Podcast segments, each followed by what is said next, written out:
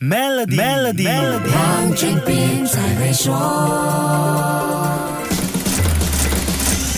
你好，我是黄俊斌。美国时间上个星期二，投资界有一颗巨星陨落了。与股神巴菲特同样备受世人敬重的查理芒格，查理芒格在美国加利福尼亚州的一所医院安详离世，享年九十九岁。芒格是巴菲特投资上的最佳拍档，事业上的亲密伙伴，更是他的一生挚友。在 Berkshire Hathaway，他一直担任副主席，世人都视他为股神的副手，因为芒格在大多数时候都选择站在第二的位置。两人这种组合关系可以说是根深蒂固。可是芒格对巴菲特来说，绝对不只是副手那么简单。他在投资理念上对巴菲特影响很深，他也协助公司避免了数以亿计的亏损。查理芒格在江湖上有着“行走的百科全书”、“幕后智囊”、“最后的秘密武器”等称号。听到这些名号，你就知道他是巴菲特身边的一位绝顶高手，只是一直让自己处在低调的位置。在每一年全球投资界瞩目的 Berkshire Hathaway 年会上，他就坐在巴菲特身边。在巴菲特说完一段，问他有什么要说的，他总是回答：“我没有。”什么好补充的？而且他还会开玩笑说，董事局每次年会都让他坐在台上，只是想让巴菲特不显得那么老，因为他比巴菲特大六岁。他跟巴菲特的关系绝对是惺惺相惜，识英雄重英雄，成为合作伙伴超过半个世纪，始终坚守自己副手的本分位置。在这个功利的时代，可能有人会觉得这太傻了，明明可以独当一面，为什么只是让伙伴风光无限呢？这跟芒格的处事信条有很大关系，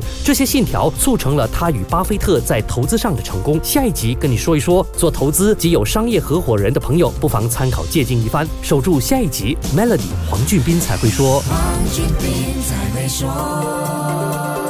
Maybank Premier 能为您提升财富增值潜力。欲获得更多奖励，请浏览 Maybank Premier Wealth.com/slash rewards，需符合条规。